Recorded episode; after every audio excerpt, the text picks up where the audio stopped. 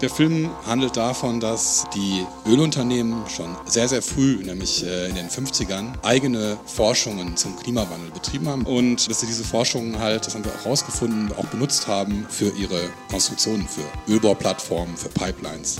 Und dass sie halt gleichzeitig versuchen, diese Studien geheim zu halten, beziehungsweise andere Studien zu diskreditieren. Und das 60 Jahre lang, das ist ein langer Zeitraum. Das berichtet Johann von Mierbach in diesem Pikt-Hintergrund.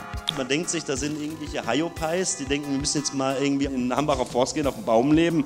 Aber natürlich ist das Leben auf dem Baum an sich doch irgendwie schwierig, muss ich sagen. Also diese Seiltechnik, mit der die da hoch und runter gehen, die muss man erstmal erlernen. Und man muss auch sagen, die Seminare, die die dafür machen, das ist schon sehr professionell alles. Jeder weiß, was man zu tun hat, wenn die Polizei anrückt. Da ist alles zu 100 Prozent abgesprochen und nichts ist dem Zufall überlassen. Christian Part ist immer wieder im Hambacher Forst, auch als bei der letzten Räumung ein Mensch ums Leben gekommen ist. Wir haben zusammen schon in der Journalistenschule diese Geschichte angefangen, in der es eben um diese zwei ehemaligen Kindersoldaten geht. Auf der linken Seite haben wir Dominic Ongwen, der jetzt am Internationalen Strafgerichtshof in Den Haag angeklagt ist. Und sein Fall ist super interessant. Das ist der erste Angeklagte, der auch Kindersoldat war. Ongwen ist der erste, der auch selber entführt wurde und dann die Ränge hochgestiegen ist. Und der Mann auf der rechten Seite eben ist äh, Jimmy O'Tim. Und der wurde ebenfalls als Kind entführt und zum Kindersoldaten gemacht konnte aber fliehen und arbeitet heute für das Gericht. Mintu Tran hat diese beiden Biografien recherchiert. Pickt Hintergrund. Die besten Geschichten und ihre Geschichte. Journalisten erzählen von ihren spannendsten Recherchen. Eine Zusammenarbeit von pick.de und Detektor FM, präsentiert von Florian Scheirer. Herzlich willkommen zum 22. Pikt Hintergrund im Februar 2019. Wie immer könnt ihr hier die besten Geschichten und ihre Geschichte hören. Allerdings waren wir dieses Mal nicht in der Favoritbar in München, sondern in Oberhausen. Dort waren wir eingeladen beim Media Lab NRW. Vielen Dank dafür. Es war wirklich ein super Abend und das liegt auch daran, dass in der Gegend, also zum Beispiel in Köln, viele Journalisten leben, die wir bei pick.de sehr schätzen, aber für die es halt doch oft zu weit ist, nach Berlin oder nach München zum Big Salon zu kommen. Ihr habt die Teilnehmer ja schon gehört am Anfang und gleich geht's los mit Johann von Mierbach, aber vorher noch die Türen mit Information.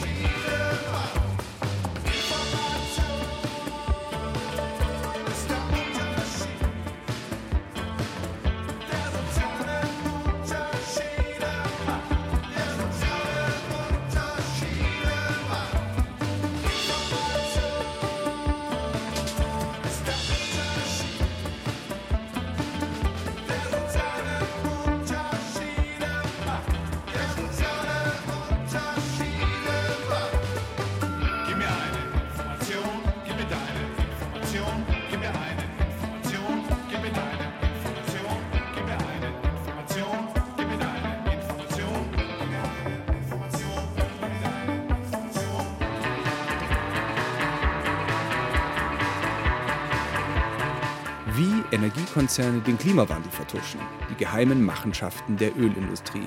So heißt der Film, den Johann von Mierbach im letzten Jahr veröffentlicht hat. Produziert vom WDR, wo ihr ihn auch immer noch in der Mediathek findet. Und er hat auch einen Preis gewonnen. Mehr dazu, das ist nämlich eine ganz lustige Geschichte, hört ihr am Ende von seinem Vortrag. Wir fanden den Film über die geheime Klimawandelforschung der Ölgiganten auf jeden Fall so spannend und relevant, dass wir Johann von Mierbach zum Picksalon eingeladen haben nach Oberhausen. Vielen Dank, dass ihr mich eingeladen habt. Ich fühle mich sehr geehrt. Ich habe auch gedacht, wir gucken uns den, einfach den Film an. Nee, wir gucken uns, gucken uns ein paar Minuten von dem Film an, dann kriegt ihr einen Eindruck. Ich will gar nicht so viel vorher sagen, vielleicht nur so viel zum Thema. Der Film handelt davon, dass die Ölunternehmen schon sehr, sehr früh, nämlich in den 50ern, eigene Forschungen zum Klimawandel betrieben haben. Die haben das auch nicht so genannt, die haben das ein bisschen anders genannt. Und wir haben zusammengearbeitet mit einer NGO in den USA, dem Center of International Environmental Law und dem Vorsitzenden, dem Präsidenten davon, Carol Muffet. Der ist auch im Film, also nicht wundern, das ist Carol Muffet. Und wir besuchen mit dem zusammen, die Szene wollte ich euch zeigen, einen ehemaligen Ingenieur von ExxonMobil. Ein Netzwerk wurde aufgebaut. Ölfirmen unterstützten Forschungseinrichtungen wie hier das Stanford Research Institute mit Spenden. Dafür forschten diese für die Ölindustrie. Studien wie der Robinson Report, die unerwünschte Ergebnisse brachten, wurden überarbeitet. Manager von ExxonMobil taten noch 40 Jahre später so, als hätte es diese Forschungen nie gegeben. Diejenigen, die an die Erderwärmung glauben, behaupten, dass Treibhausgase die Erde aufheizen und dass das Verbrennen von Erdöl der Grund dafür sei. Aber wir haben immer noch keinen wissenschaftlichen Beleg dafür, dass der Mensch das Klima beeinflusst.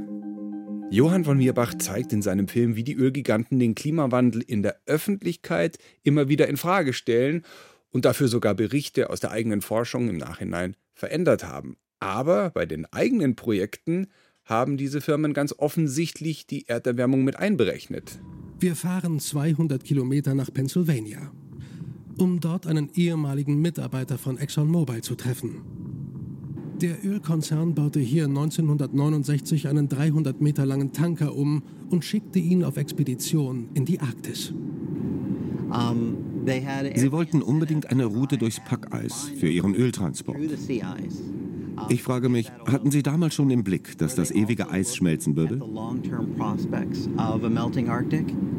Die SS Manhattan war der erste Tanker, der die Nordwestpassage durchfuhr. Die Reise vor 48 Jahren hat gezeigt, Öltransporte durch die Arktis sind möglich.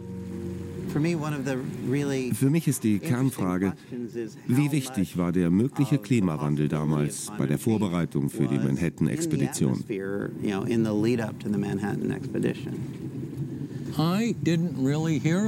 Ich habe davon bis 1969 nichts gehört, bis ich an der Trans-Alaska-Pipeline gearbeitet habe. Ein oder zwei Jahre später haben wir Vorkehrungen für einen Anstieg der Bodentemperaturen getroffen, infolge der globalen Erwärmung. Wirklich? Das ist ja unglaublich.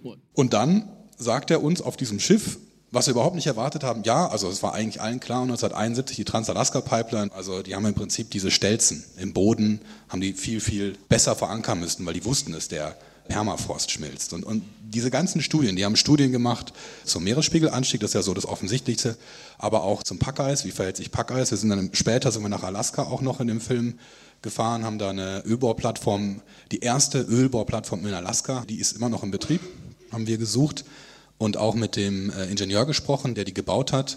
Und auch da wurden Studien in Auftrag gegeben, weil die mussten natürlich wissen, haben wir in 50 Jahren mehr oder weniger Packeis. Also diese Eisschollen, die gegen die äh, Plattform krachen, das sind ja unglaubliche Kräfte. Und gleichzeitig gibt es halt andere Gremien, beziehungsweise scheinwissenschaftliche Forschungseinrichtungen, wo die halt dann diese, diese öffentlichen Studien verändert haben im Prinzip. Und das ist dann gemündet in diese Denier Industrie, die es ja heutzutage gibt. Also es wurden eigene Forschungsinstitute gegründet. Es wird halt versucht, so eine Vielstimmigkeit darzustellen im Prinzip. Und die, die Basis hat ExxonMobil und aber auch andere Ölunternehmen, Shell, British Petrol, die haben das damals schon in den 50ern, 60ern gelegt. Und das ist natürlich unglaublich. Also wenn man sich sowas mal überlegt, das, das läuft über 60 Jahre und im Prinzip alles, was heute von Klimawandelleugnern behauptet wird, das geht alles auf ehemalige Studien der Erdölindustrie zurück. Auch in Deutschland. Also wir haben auch in Deutschland Klimawandelleugner getroffen. Und äh, das sind Argumente aus einer alten Exxon-Schein-Studie, irgendwie 20 Jahre her, die werden dann hier nochmal wieder gekäut im Prinzip. Ne? Insgesamt haben wir mit drei ehemaligen Exxon-Ingenieuren gesprochen. Das ist halt im Prinzip so dieser ähm, der Weg, den wir sozusagen gegangen sind. Das ist eigentlich ganz klassisch. Ich habe mich auch vor die Kamera gestellt, weil es ist irgendwie schwierig bei so einem Film irgendwie zu sagen, wie erzählt man sowas? Und natürlich ist es eine ganz klare Recherchereise. Also man, man geht von Gesprächspartner zu Gesprächspartner und es erschließen sich immer wieder neue Sachen. Es gibt ja auch schon andere Filme, es gibt ja auch schon auch Filme zu anderen Unternehmen, zu anderen Branchen. Das machen ja auch Branchen die Gefahren oder die Risiken ihrer Produkte zu verharmlosen. Das gibt ja auch diese äh, Tabakindustrie, die machen das sowieso, aber es gibt es in allen Bereichen und es ist auch bis zu einem gewissen Grade verständlich, ne, dass äh, Unternehmen ihre Produkte verkaufen wollen und denken, dass die weniger schlimm sind als andere Leute.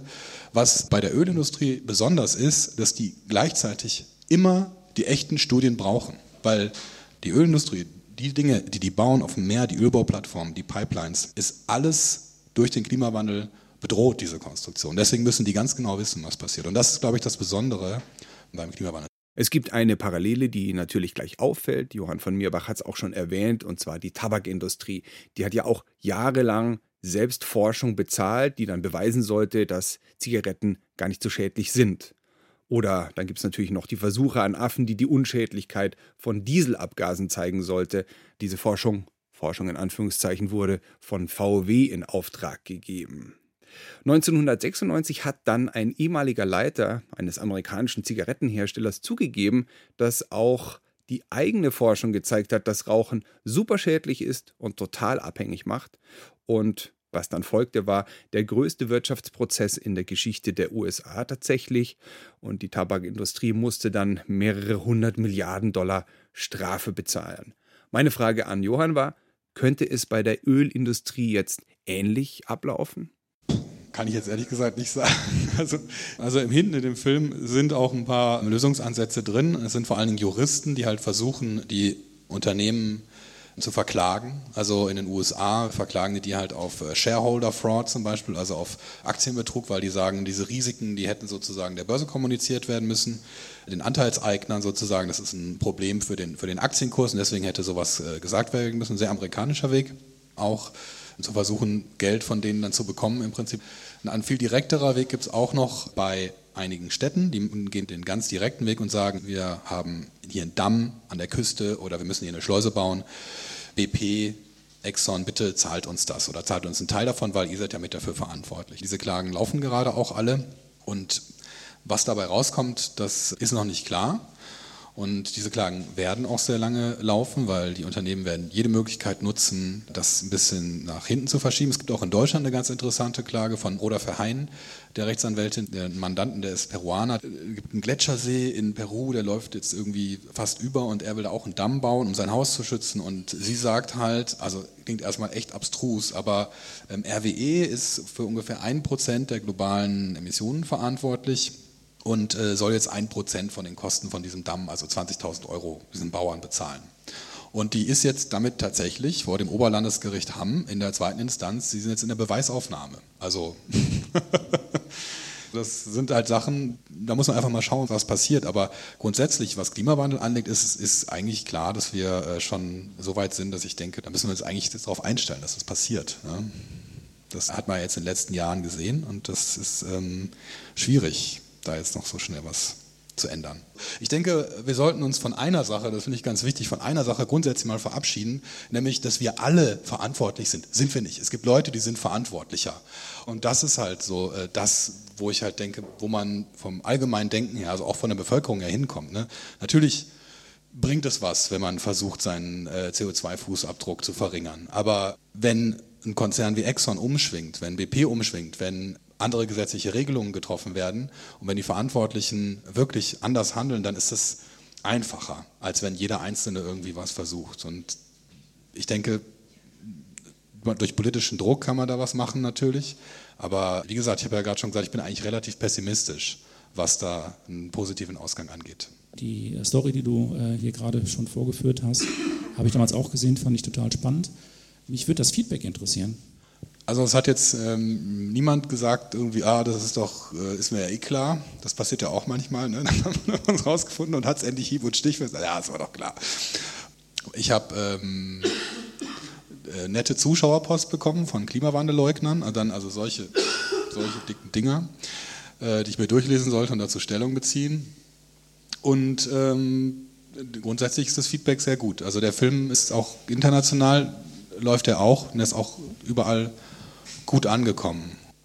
Muss ich gleich noch eine Anekdote zu erzählen? Wie, wie der, soll ich das noch erzählen?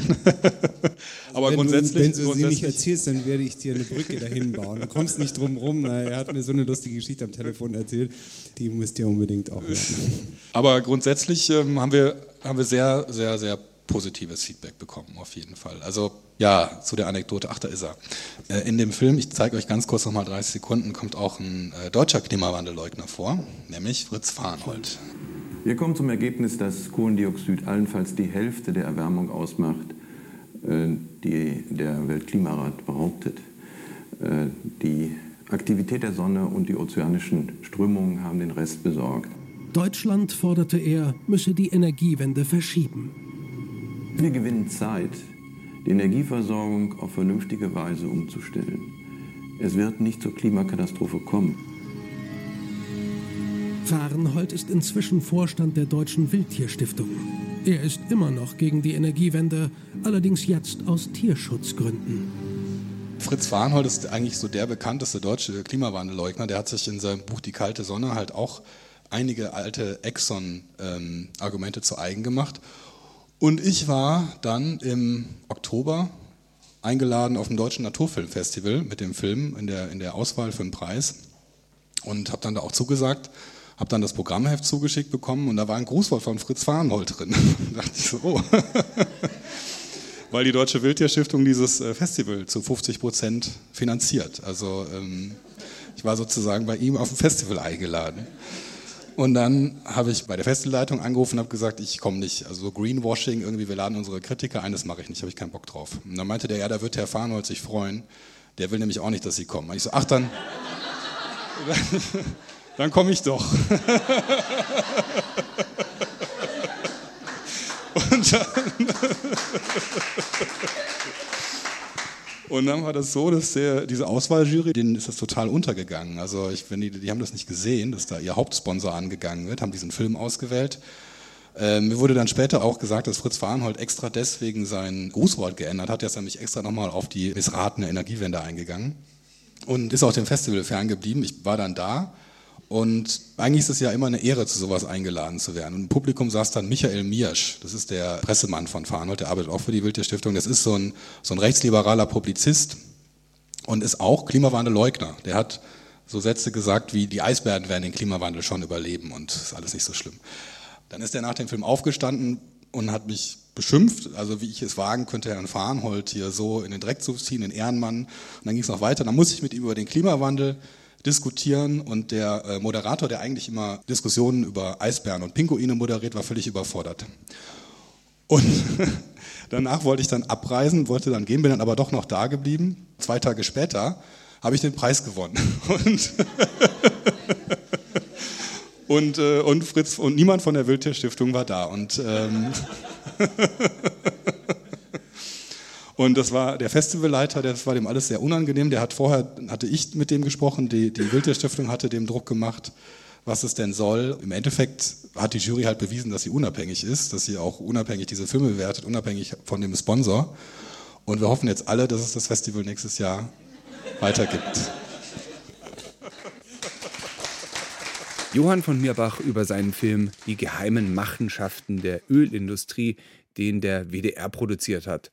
Dort kann man ihn in der Mediathek noch bis 18.04. anschauen, aber einfach mal googeln. Er ist auch in den Mediatheken von vielen anderen ARD-Sendern zu finden und ich glaube auch auf YouTube. Kommentare dazu könnt ihr gerne schreiben auf die Facebook-Seite von Pict Hintergrund oder auch bei pict.de direkt unter die Empfehlung. Gleich geht's hier weiter im Pict Hintergrund mit Christian Part und den Protesten im Hambacher Forst.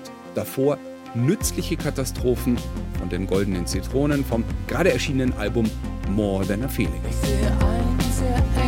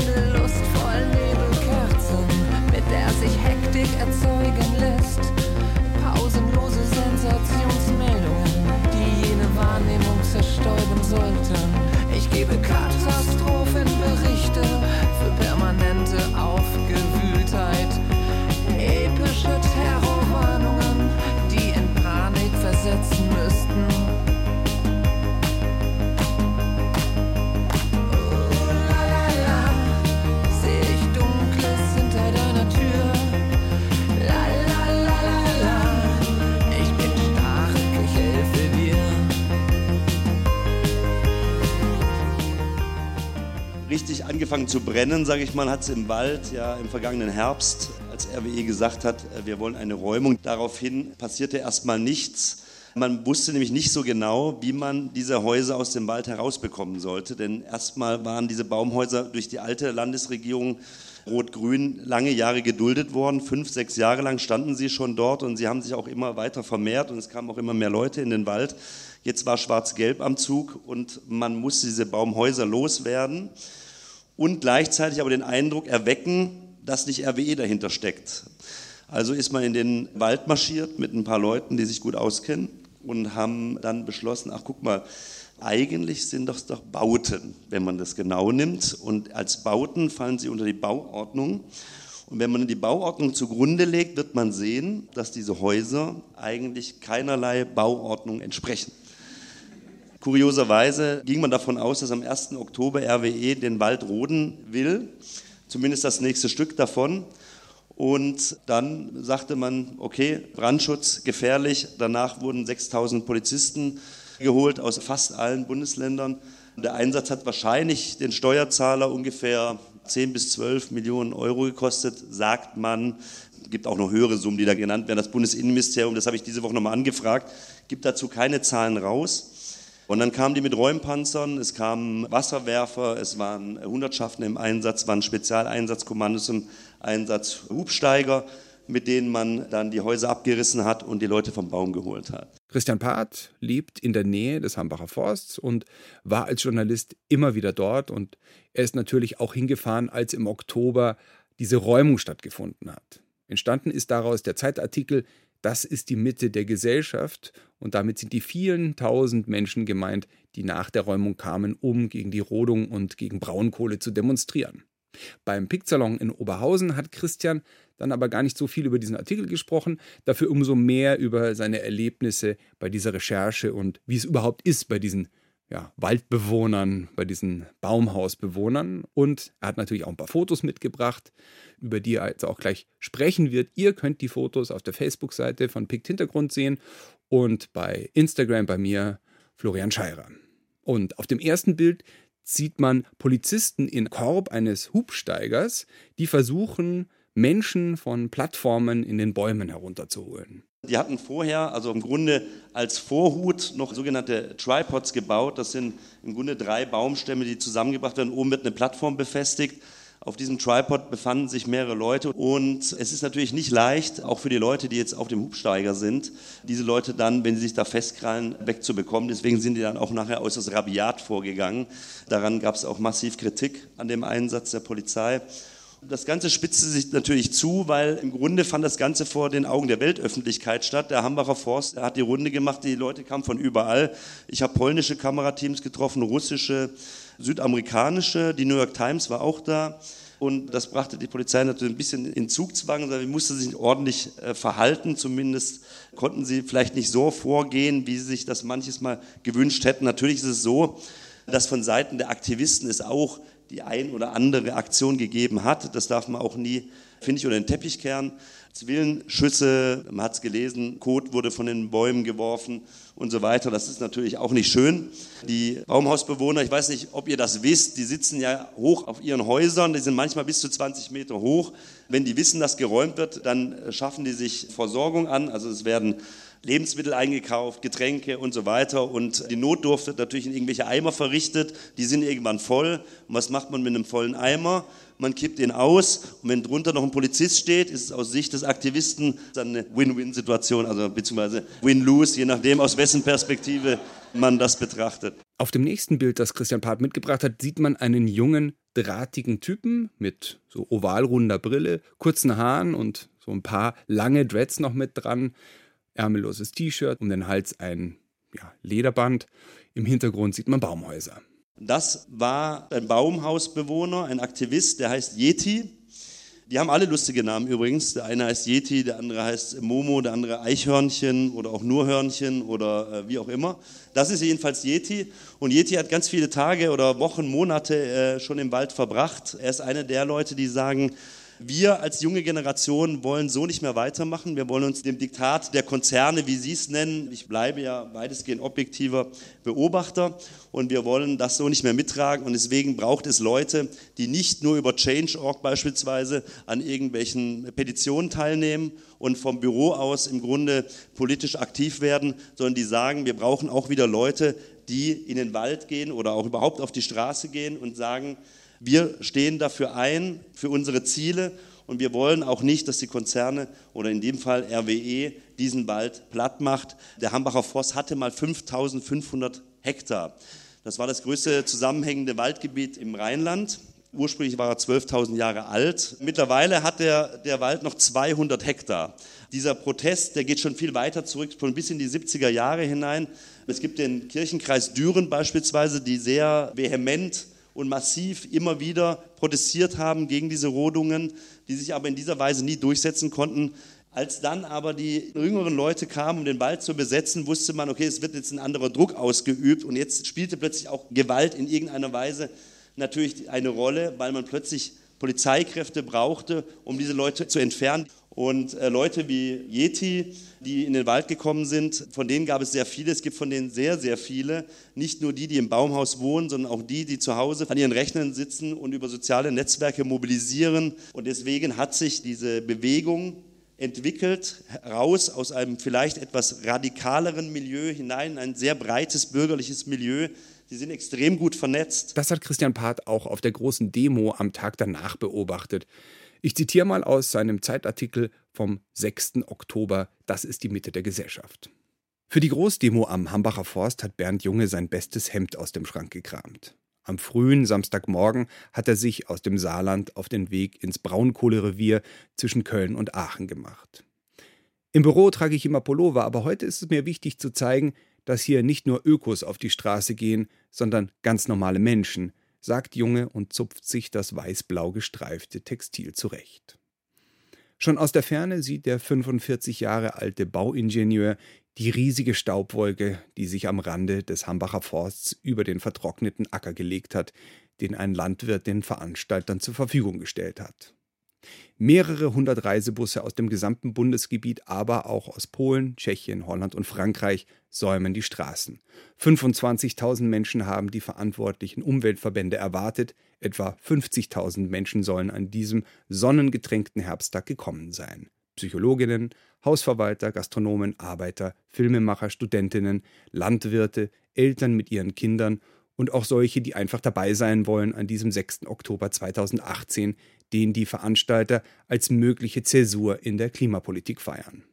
Das hier ist die Mitte der Gesellschaft, sagt Bauingenieur Junge. Er ist bewegt von den Massen, die über Stunden mit bunten Fahnen und selbst gebastelten Schildern von den Zufahrtsstraßen und den überlasteten Bahnhöfen zum Kundgebungsgelände laufen. Auf dem nächsten Bild sieht man zwei Typen mit Vollbart und so Männerdutt. Sie stehen mitten im Wald vor einem Notenständer. Der eine spielt Geige, der andere Querflöte und beide spielen Mozart, hat Christian Part erzählt. Diese beiden kamen aus Nordhessen und das sind klassische Musiker, Berufsmusiker. Die sind da angereist nur für einen Tag und haben dort einfach ein Konzert gegeben, ein Platzkonzert sozusagen. Was man jetzt nicht sehen kann, weil ich stand hier und habe das Foto gemacht und hinter mir im Grunde lief die Räumung und da war auch die Absperrung und genau hinter mir war auch der Baum, aus dem dann übrigens zwei Stunden später der Journalist geflogen ist. Journalist, Blogger, der dort an diesem Tag durch eine der Traversen gebrochen ist, die so ein bisschen morsch gewesen ist, offenbar, und 20 Meter in die Tiefe stürzte und äh, das Ganze auch leider natürlich nicht überlebt hat.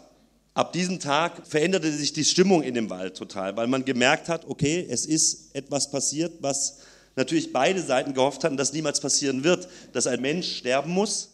Trotzdem geht es nach einer Pause mit der Räumung weiter. Ich zitiere nochmal aus der Zeitreportage von Christian Part. Freitagmorgen herrschte noch Tristesse auf Seiten der Aktivisten. Die Polizei hatte die letzten Baumhäuser im umkämpften Waldgebiet geräumt. RWE hatte damit begonnen, den Forst mit Gräben und Mauern einzufrieden, um Mitte Oktober mit der geplanten Rodung zu beginnen. Obendrein hatte die Aachener Polizei die lange angekündigte Großdemo wegen eines fehlenden Sicherheitskonzepts verboten. Doch dann überschlugen sich die Ereignisse. Am späten Freitagvormittag verschickte das Oberverwaltungsgericht Münster ein Urteil, das sowohl Braunkohlegegner als auch RWE überraschte. Die Richter verhängten nach Beschwerde des BUND per Eilbeschluss ein vorübergehendes Rodungsverbot, weil der Energiekonzern nicht überzeugend habe belegen können, dass die Abholzung für die Energieversorgung wirklich notwendig sei. Kurz darauf kippte auch das Verwaltungsgericht Aachen das Demonstrationsverbot. So wurde aus dem Hambacher Forst doch noch ein Erfolg und ein Symbol. Im Anschluss an Christian Parts Vortrag konnte wie immer das Publikum Fragen stellen. Dabei war auch Frederik Fischer, der Chefredakteur von pick.de, der an diesem Abend auch im Publikum saß und der hat sozusagen mit seiner Frage da angeschlossen. Als ich vor, vor zehn Jahren studierte, hat einer unserer Dozenten gesagt, dass äh, der Klimawandel der Vietnamkrieg unserer Generation sei. Und das hat damals noch für so ein bisschen Augenrollen gesorgt. Ja. Inzwischen scheint das ja tatsächlich ein enormes Mobilisierungspotenzial erreicht zu haben. Wie schätzt du das ein? Über den Hambacher Forst sprechen wir jetzt nicht mehr so viel, aber wie siehst du das Potenzial der Verstetigung von diesen äh, Demonstrationen und, und äh, diesen Bewegungen gegen den Klimawandel? Ja, also was man sagen muss, das ist, dass sich immer mehr Bewegungen bilden und sich immer mehr Bewegungen auch zusammenschließen. Die sind sehr divers, die sind aus unterschiedlichen Milieus und ich glaube, sowas hat man im Grunde vorher noch nicht erlebt und deswegen glaube ich auch, dass es nicht so verpuffen wird. Und ich glaube, sie sind sich ziemlich sicher, dass der Klimawandel etwas ist, was junge Generationen gerade sehr interessiert, weil sie sagen, wir wollen das nicht mehr mittragen. Wir spüren den Klimawandel. Diese jungen Leute engagieren sich. Nicht jeder will Monate oder Jahre lang auf einem Baum wohnen. Das kann ich total gut nachvollziehen, weil das ist ein karges Leben, es ist ein hartes Leben. Aber was ich erstaunlich fand, ich habe den Jahresrückblick von Urban Priol geguckt, das ist dieser Kabarettist im ZDF. Und er kam auf die Bühne und das Erste, was er gesagt hat, war, also falls irgendjemand Zweifel daran gehabt haben sollte, dass es junge Leute gibt, die sich für irgendetwas engagieren, der sollte nur mal in Hambacher Forst gucken.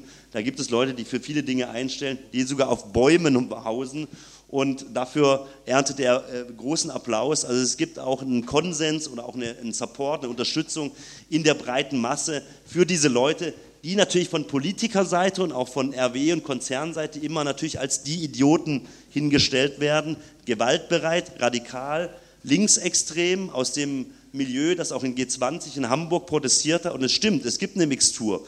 Es ist nicht so, dass die Leute, die in G20 Krawall gemacht haben, im Hambacher Forst nicht aufgetaucht wären. Die waren auch da. Es gab auch durchaus immer wieder Krawalle. Es gab Steinewürfe, es gab Zwillenschüsse. Aber man muss auch sagen, man hat gemerkt, dass die Leute im Grunde ihr eigenes Korrektiv waren. Sie haben gesagt, wir wollen die Gewalt nicht, weil wir merken, wenn wir mit Gewalt dagegen vorgehen, wenn wir mit Gewalt Einsatzkräfte angreifen oder im Grunde ja Eimer voller Scheiße auf Polizisten auskippen, dass das keine Mehrheiten haben kann, weil die Leute aus dem bürgerlichen Milieu sagen, nee, mit euch wollen wir jetzt doch nichts mehr zu tun haben. Aber dieser Schulterschluss, der hat eben jetzt mittlerweile stattgefunden. Den gibt es. Und deswegen ist diese Bewegung immer größer geworden und Hambacher Forst, das wurde ja auch vielfach geschrieben, ist im Grunde zum Symbol für diesen Klimakampf geworden. Die Menschen, die auf dem Baum gelebt haben, wie haben die sich denn oder ihre Sachen finanziert? Also hatten die eine Arbeit oder? Ja, also wir, in der Zeit, in der Sie auf dem Baum waren, haben Sie jetzt nicht so viel gearbeitet, glaube ich. Also zumindest keine Lohnarbeit, kann man sagen. Ne? Sie haben natürlich Pressearbeit in irgendeiner Weise gemacht. Also Sie haben viele Handys da oben, muss man sagen. Die lassen sich die beschaffen von Leuten aus dem Dorf. Es gibt viele Unterstützergruppen, auch aus den umliegenden Dörfern und von denen bekommen sie auch Lebensmittel, von denen bekommen sie Getränke, zu denen dürfen sie auch ab und zu zum Duschen gehen. Die werden dort eingeladen. Da gibt es ganz viele Leute, die sich um die kümmern. Die kommen dann wirklich mit Fresskörben vorbei und das ist manchmal nicht das Schlechteste, was da drin ist. Also da ist auch mal eine Lindschokolade dabei oder so. Denen ging es jetzt nicht so schlecht. Aber natürlich ist das Leben auf dem Baum an sich doch irgendwie schwierig, muss ich sagen. Also vor allen Dingen, man muss es erstmal erlernen, diese Seiltechnik, mit der die da hoch und runter gehen, die muss man erstmal erlernen.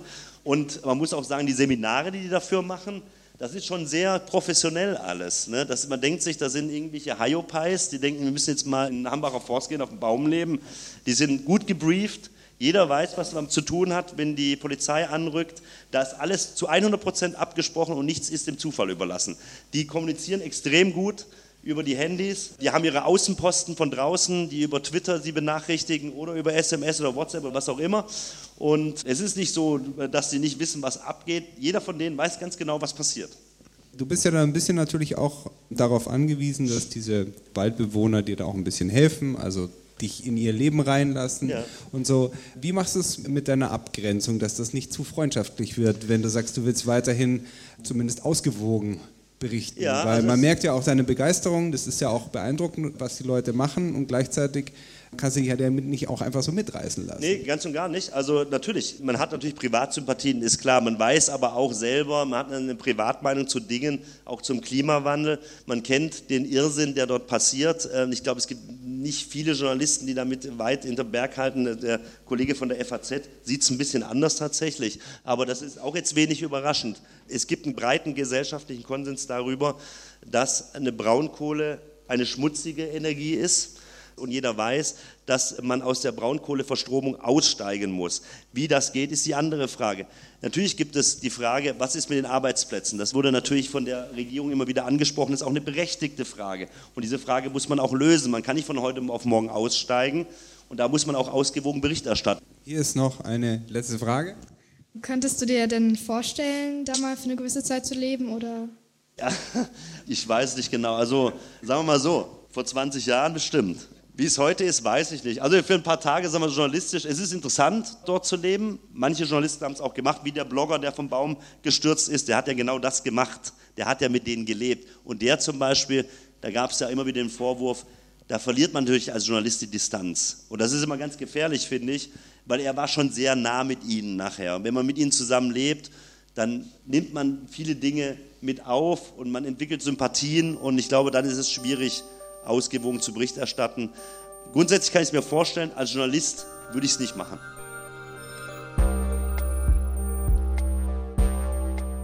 Am 12. März entscheidet das Verwaltungsgericht in Köln, ob die Klage des BUND weiter eine Rodung verhindert. Die Reportage von Christian Part, Das ist die Mitte der Gesellschaft, findet ihr bei pick.de und auf den Seiten der Zeit. Gleich geht's weiter mit Mintu Tran hier beim Pikt Hintergrund. Sie hat mit ihrer Kollegin Elsbeth Breuer die Geschichte von zwei Kindersoldaten recherchiert. Beide wurden entführt. Der eine ist nun als Kriegsverbrecher in Den Haag angeklagt, der andere konnte nach einem Jahr fliehen und arbeitet für genau dieses Gericht. Davor noch ein Song von Jonathan Mann, der seit zehn Jahren jeden Tag einen Song auf YouTube veröffentlicht und am 7. März 2012 ging es in seinem Song des Tages praktisch um Joseph Kony, Kopf der Lord's Resistance Army aus Uganda, der LRA, und um die wird es gleich gehen.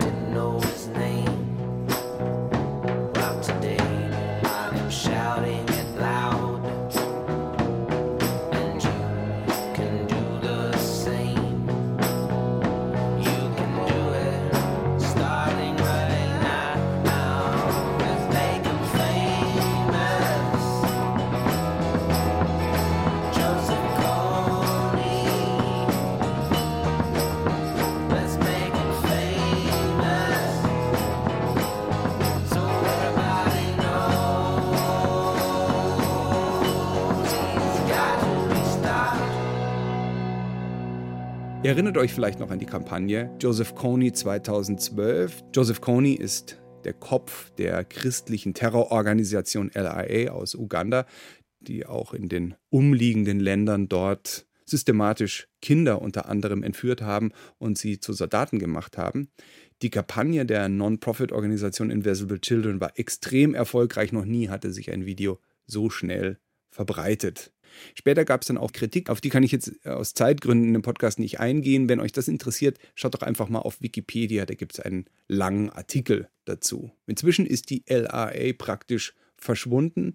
Joseph Kony wurde allerdings nie verhaftet, aber dafür steht seine rechte Hand Dominic Ongwen vor Gericht. Und Dort begann die Recherche von Elsbeth Breuer und Mintu Tran, die ebenfalls beim Pick-Salon in Oberhausen zu Gast war. Ja, wir haben zusammen schon in der Journalistenschule diese Geschichte angefangen, in der es eben um diese zwei ehemaligen Kindersoldaten geht. Auf der linken Seite haben wir Dominic Ongwen, der jetzt am Internationalen Strafgerichtshof in Den Haag angeklagt ist. Und sein Fall ist super interessant. Das ist der erste Angeklagte, der auch Kindersoldat war. Also es wurden schon mehrere Leute angeklagt wegen Kinder entführen und dann zu Kindersoldaten machen.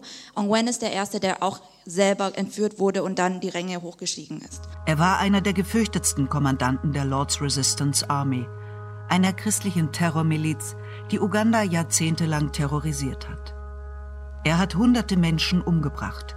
Er hat Dörfer angezündet und Kindersoldaten rekrutiert. Aber nichts davon sei seine Schuld. Er sei selbst als Kind rekrutiert worden. You say you do recall that you answered uh, that you do not understand the charges. Um, do you recall saying, if uh, give, give it a second thought, Sie sagen, Sie verstehen die Anklage nicht. Können Sie sich daran erinnern, Folgendes gesagt zu haben? Ich zitiere, dass ich die Anklageschrift gelesen und verstanden habe?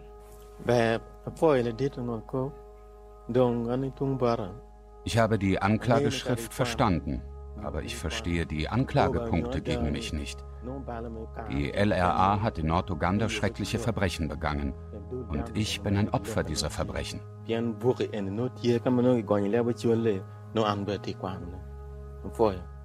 Und der Mann auf der rechten Seite eben ist äh, Jimmy O'Tim. Und Jimmy O'Tim ist ein Gerichtsmitarbeiter, der in Uganda für den Internationalen Strafgerichtshof sozusagen Pressearbeit macht. Jimmy O'Tim gehört zum selben Volk wie Dominic Ongwen, zu den Acholi.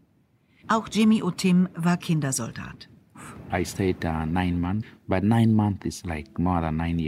Ich blieb neun Monate. Aber neun Monate, das fühlt sich an wie neun Jahre. Eine Nacht im Busch, eine Stunde im Busch, eine Minute im Busch, das kann man nicht messen. Es gibt kein Essen, nichts. Du hast gar nichts.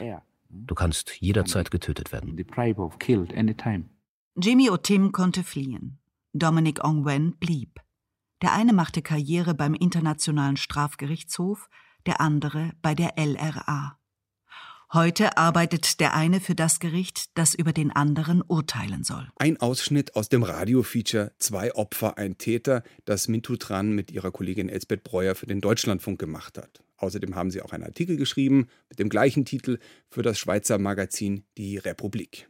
Eigentlich wollten wir nur den Ongwen-Prozess erzählen. Wir hatten auch ein Recherchestipendium dafür, haben uns total gefreut, was natürlich super ist, wenn du als Berufsanfängerin schon ein Stipendium hast, um eine große Recherche zu machen. Dachten, wir machen erstmal eine Gerichtsreportage und haben dann angefangen, in Den Haag zu recherchieren, waren da mehrere Male und haben dann ähm, genau, das ist ein sehr klinisches Gebäude, genauso klinisch fühlt es sich auch an. Es ist viel Schuhklappern, viel sehr pathetisches, ja, wir sorgen für Gerechtigkeit und so weiter, aber dafür kann ich auch Richter Alexander Holt angucken.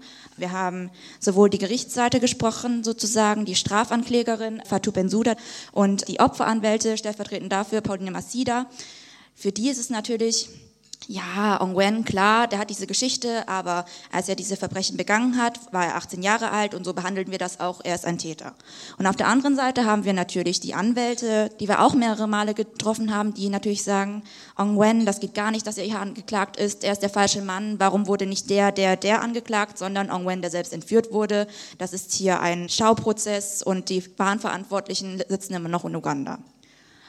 Also es sind einfach zwei verschiedene Bilder, die sich nicht so wirklich miteinander vereinbaren lassen, die ein bisschen schwierig waren und wir kamen nicht so richtig weiter und stießen dann während der Recherche eben auf diese Figur Jimmy O'Tim, die für uns super interessant war, weil sie einfach gezeigt hat, okay, wie ist es dann, Kindersoldat zu sein? Wie kommt man da raus? Wie baut man ein Leben auf, nachdem einem die Kindheit geklaut wurde?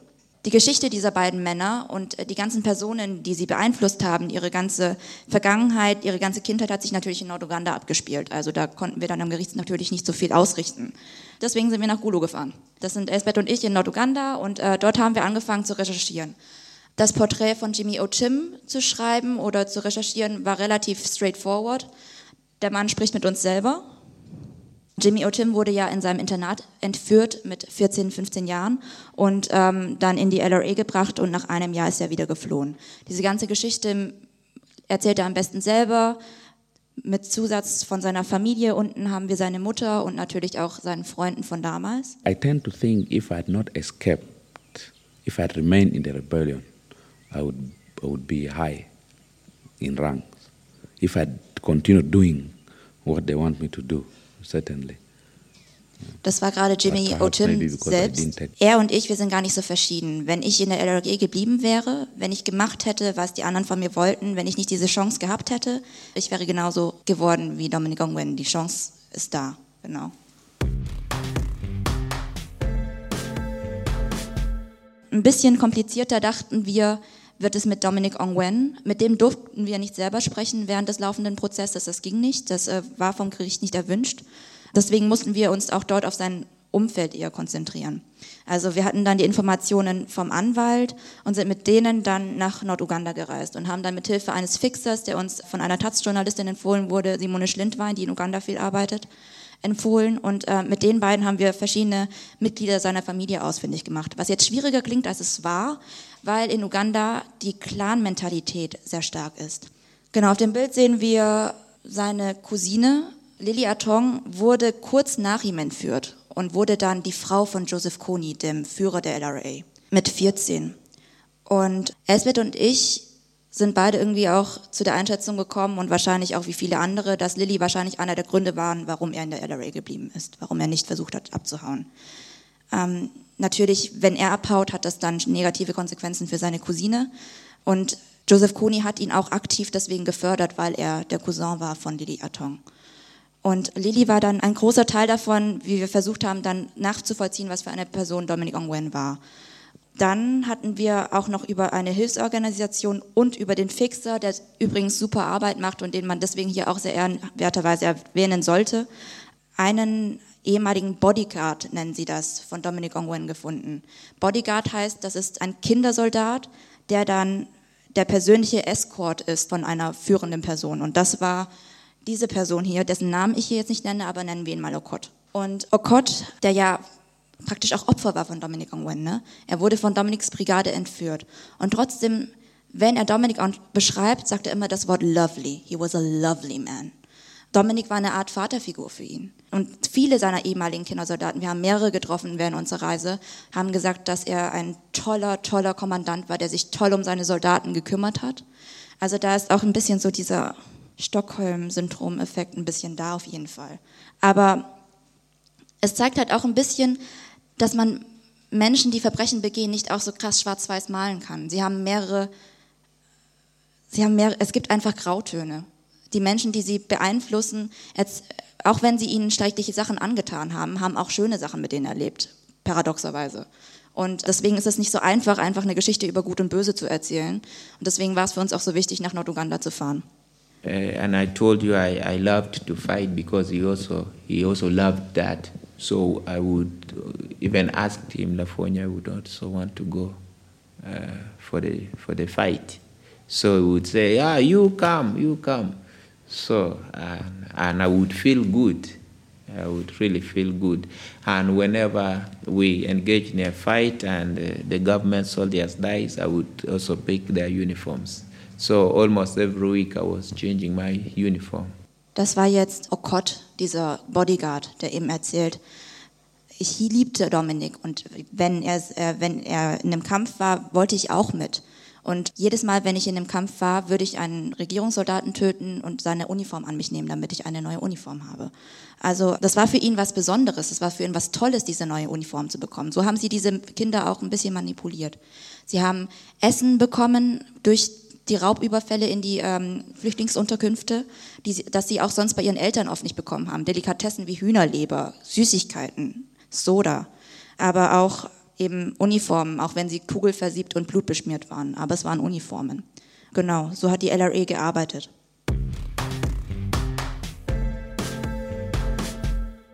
Neben all diesen Porträts, diesen zwei Porträts der ehemaligen Kindersoldaten, wollten wir die Perspektive der Opfer eben auch nicht zu kurz kommen lassen. Es war uns sehr wichtig, dass es nicht nur ein Porträt von zwei ehemaligen Kindersoldaten wird und dann eine glorifizierende Geschichte wird, sondern dass wir auch ganz klar Ongwens Opfer zeigen. Deswegen waren wir auch in mehreren Dörfern, in denen Massaker verübt worden sind von der Truppe von Dominic Ongwen persönlich. Und äh, die Geschichten haben mich teilweise nächtelang verfolgt. Also ähm, diese Frau hier, die wir jetzt auch nicht zeigen, weil sie tatsächlich als Zeugin aussagt im Prozess, hat davon erzählt, wie ihr Ongwens Kindersoldaten die ihr eigenes Kind aus den Händen gerissen haben und einen, eine brennende Hütte geschmissen haben. Danach waren Elsbeth und ich ein bisschen erledigt. Und also das sind halt Geschichten, die uns wichtig waren, auch in der Geschichte zu erzählen, neben diesem krass klingenden Porträt. Zwei Kindersoldaten, einer wurde gut, einer wurde böse sozusagen.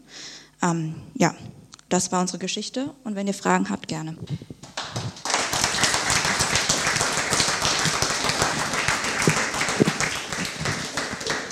Also äh, mich würde schon natürlich ein bisschen interessieren, wie du das, also du hast von den Geschichten erzählt und es passiert ja manchmal, dass man einfach Protagonisten hat, die einem so brutale Geschichten erzählen, dass man sie kaum aushält. Aber mich würde schon interessieren, wie du das jetzt bewertest. Also wie lange ist man Opfer und wann ist man Täter? Wie lange kann man das für sich begründen, weil man sagt, man ist Teil einer Befehlskette zum Beispiel mhm. und wenn man aus dieser Befehlskette austritt, dann äh, gibt man sich selber in Gefahr und ja, im Krieg passieren schreckliche Dinge, aber man muss natürlich keine Kinder in brennende Hütten schmeißen, wenn es darum geht, einen militärischen Erfolg zu erreichen. Ne? Also hast du da irgendwie ein Fazit gefunden für dich? Also zum einen die Befehlsstrukturen in der RAA, die ja eine Rebellengruppe war, war gar nicht so klar. Die scheint sehr wirr gewesen zu sein, aber alles strahlte so ein bisschen von Joseph Kony aus, der eine, ein bisschen so eine Gedankenkontrolle auch ausgeübt hat. Man hat gesagt, er ist ein Magier, er kann Geister befehligen und er sieht alles, was du machst. Ähm, so hat er die Kontrolle wohl angeblich auch über seine Soldaten gehabt. Was Ong Wen anbelangt, der ja dann auch eine sehr hohe Machtposition innerhalb der LRA hatte, er hätte die Chance gehabt, einfach zu der nächsten Regierungsbasis zu funken und sagen, hey Leute, meine Truppe ergibt sich, gebt uns allen eine Amnestie, wie er sie tausenden anderen Kindersoldaten gegeben hat, auch führenden ehemaligen Kindersoldaten, muss man sagen. Und ich sage euch alles, was ich über die LRA weiß. Er hatte diese Position. Ein anderes Argument, was ich auch unterstütze, ist ja, dass viele ehemalige Missbrauchsopfer später dann auch missbrauchen. Klar, das muss ins Urteil irgendwie mit aufgenommen werden und mit evaluiert werden, aber Täter sind sie trotzdem. Und äh, bei Dominic Ongwen ist es genau das Gleiche. Zwei Fragen. Einmal, wie geht die Gesellschaft mit, wie, geht die Gesellschaft mit diesem Trauma im Endeffekt um, diesem kollektiven Trauma? Und ähm, wie bewerten die den Prozess? Spielt das überhaupt irgendeine Rolle für die? Der Prozess spielt natürlich eine Rolle. Er ist halt unfassbar weit weg. Den Haag ist fast 10.000 Kilometer weit weg. Und ähm, es gibt in vielen dieser Gemeinden nicht mal fließend Wasser, geschweige denn hohes Internet, damit man diese, diese Verhandlungen mitstreamen kann. Ähm, was das Gericht tatsächlich macht, also die sind sich dieses Vorwurfs auch bewusst, die fahren tatsächlich mit Teams in die Opfergemeinden, bauen da mit einem Generator Fernseher auf und so weiter und fahren dann praktisch, wenn im März ähm, Verhandlungen waren, fassen die, die alle auf einer DVD zusammen und äh, bringen die dann in alle Gemeinden und spielen die ab. Also die versuchen da schon eine Menge Arbeit zu leisten. Ähm, und man muss leider auch sagen, dass die ugandische Justiz so einem Prozess nicht gewachsen wäre, die Struktur. Da gibt es gerade einen anderen Prozess gegen einen weniger führenden Kindersoldaten, aber auch einen ähm, Offizier der LRA, der sich schon seit zehn Jahren hinzieht. Die kommen einfach nicht zu einem ersten Prozesstag. Deswegen viele Uganda finden es gut, dass er vor Gericht steht. Sie trauen diesem westlichen Gericht auch mehr. Es gibt natürlich auch die anderen Sachen, die sagen, oh, das ist ein westliches Gericht. Was soll das? Ein westliches Gericht, das Afrikaner praktisch nur anklagt. Ist das ein rassistisches Gericht? Aber ich habe das Gefühl gehabt, der Grundtenor von den meisten Menschen, mit denen ich in Uganda gesprochen habe, selbst der Bodyguard findet, es ist gut, dass er in Den Haag angeklagt ist. Die Frage zur Gesellschaft? Das ist schwierig, Mann. also dieser Konflikt ist jetzt knapp zehn Jahre her, 10, 15 Jahre. Und ähm, es gibt viele Organisationen, die sich ähm, darauf spezialisiert haben, sie nennen es Psychological Counseling zu geben, ähm, sowohl für die Opfer als auch für die Täter. Und ähm, es gibt einfach viel zu wenig Angebote dafür. Ähm, ganz viele Menschen sind traumatisiert. Die Gegend liegt wirtschaftlich am Boden. Das ist eine der ärmsten Gegenden in ganz Uganda. Ähm, deswegen, ähm, dieser Konflikt wird diese Gegend nochmal drei, vier Generationen weiter beschäftigen. Auf jeden Fall. Ja, hallo, erstmal vielen Dank für eure tolle Arbeit, den tollen Vortrag. Mich würden zwei Sachen interessieren. Einmal, wie lange ihr recherchiert habt, also wie lange ihr auch in Uganda wart, vielleicht mehrere Male oder einmal. Und wie die Menschen auf euch zugegangen sind, beziehungsweise habt ihr euch auch mal unwohl gefühlt? Also gab es da Unmut oder waren die sehr kooperativ oder auch froh erzählen zu können? Die waren sehr froh erzählen zu können. Dieser Konflikt interessiert obwohl er so lange gedauert hat, über 20 Jahre, und obwohl die LRA als einer der brutalsten Rebellengruppen der Welt bewertet wird, interessiert er in der Weltöffentlichkeit nicht so viele Leute. Deswegen, wenn da Presse hinkommt, internationale Presse, sind die tatsächlich sehr, sehr offen. Wie lange wir recherchiert haben. Also wir haben Ende 2016 angefangen zu recherchieren und Mitte 2018 kam die Geschichte raus.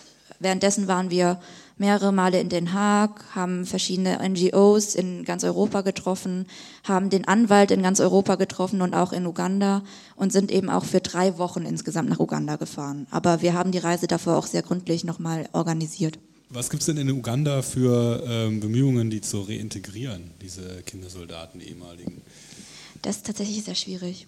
Ähm, viele der ehemaligen Kindersoldaten sind wirtschaftlich auch noch einer der Schwächsten in der Gesellschaft die kommen halt zurück, sind traumatisiert, sind auch oft sehr gewalttätig tatsächlich und deswegen auch schwer integrierbar. Also viele haben dann ihre Schulbildungen nicht abgeschlossen, auch wenn sie nur ein Jahr praktisch in der LRE waren und sind ein bisschen ähm, am unteren Ende der Gesellschaft. Norduganda hat auch eines der größten Probleme mit Suizid in ganz, in ganz Uganda, also die Gegend um Gulu.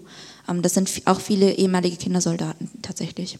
Zwei Opfer, ein Täter. So heißt der Artikel, den Mintu Tran und Elsbeth Breuer für das Magazin Die Republik geschrieben haben. Und den gleichen Titel trägt auch das Radio-Feature für den Deutschlandfunk. Findet ihr überall, wo es Podcasts gibt. Genauso wie auch den Podcast Rise and Shine, also Rise wie der Reis auf Englisch, den Mintu Tran zusammen mit ihrer Kollegin Vanessa Wu macht. Da geht es um was ganz anderes, nämlich um das Leben von Deutschen mit vietnamesischem Hintergrund, also Vietdeutsche. Das war der 22. Pikt-Hintergrund, diesmal vom Pikt-Salon in Oberhausen. Und die nächste Ausgabe kommt dann aus Leipzig. Dort waren wir bereits. Es geht um den Umgang mit Rechten im Allgemeinen. Leipzig gilt ja eher als links. Und um das Verfahren gegen den Hooligan-Überfall auf den Stadtteil Konnewitz. Außerdem liest Alexander Krützfeld aus seinem Buch über den Tod, was tatsächlich erstaunlich lustig, aber natürlich auch sehr traurig und tragisch ist. Auf jeden Fall war das Publikum im links neben der Tanke, so heißt der Laden, sehr begeistert davon. Und ja, ich empfehle euch reinzuhören. Und außerdem noch ein anderer Hinweis: Der Peak Salon findet am 27. Februar in der Münchner Favoritbar statt. Eintritt ist frei, kommt vorbei. Dort könnt ihr sehen, Vivian Timmler von der Süddeutschen Zeitung. Sie spricht über Plastikexporte, also Plastikmüllexporte von Deutschland nach Malaysia. Gabriele Knetsch vom BR berichtet über Big Data in China. Ich sage nur 600 Millionen Kameras mit Gesichtserkennung ab nächstem Jahr. Und außerdem kommt aus Berlin Lorenz Schröter. Er berichtet von seiner zwei Jahre dauernden Recherche für seine Radiodoku Die Kongo-Prinzessin. Serielles Erzählen at its best hieß es auf pick.de. Am Mikrofon verabschiedet sich Florian Scheirer.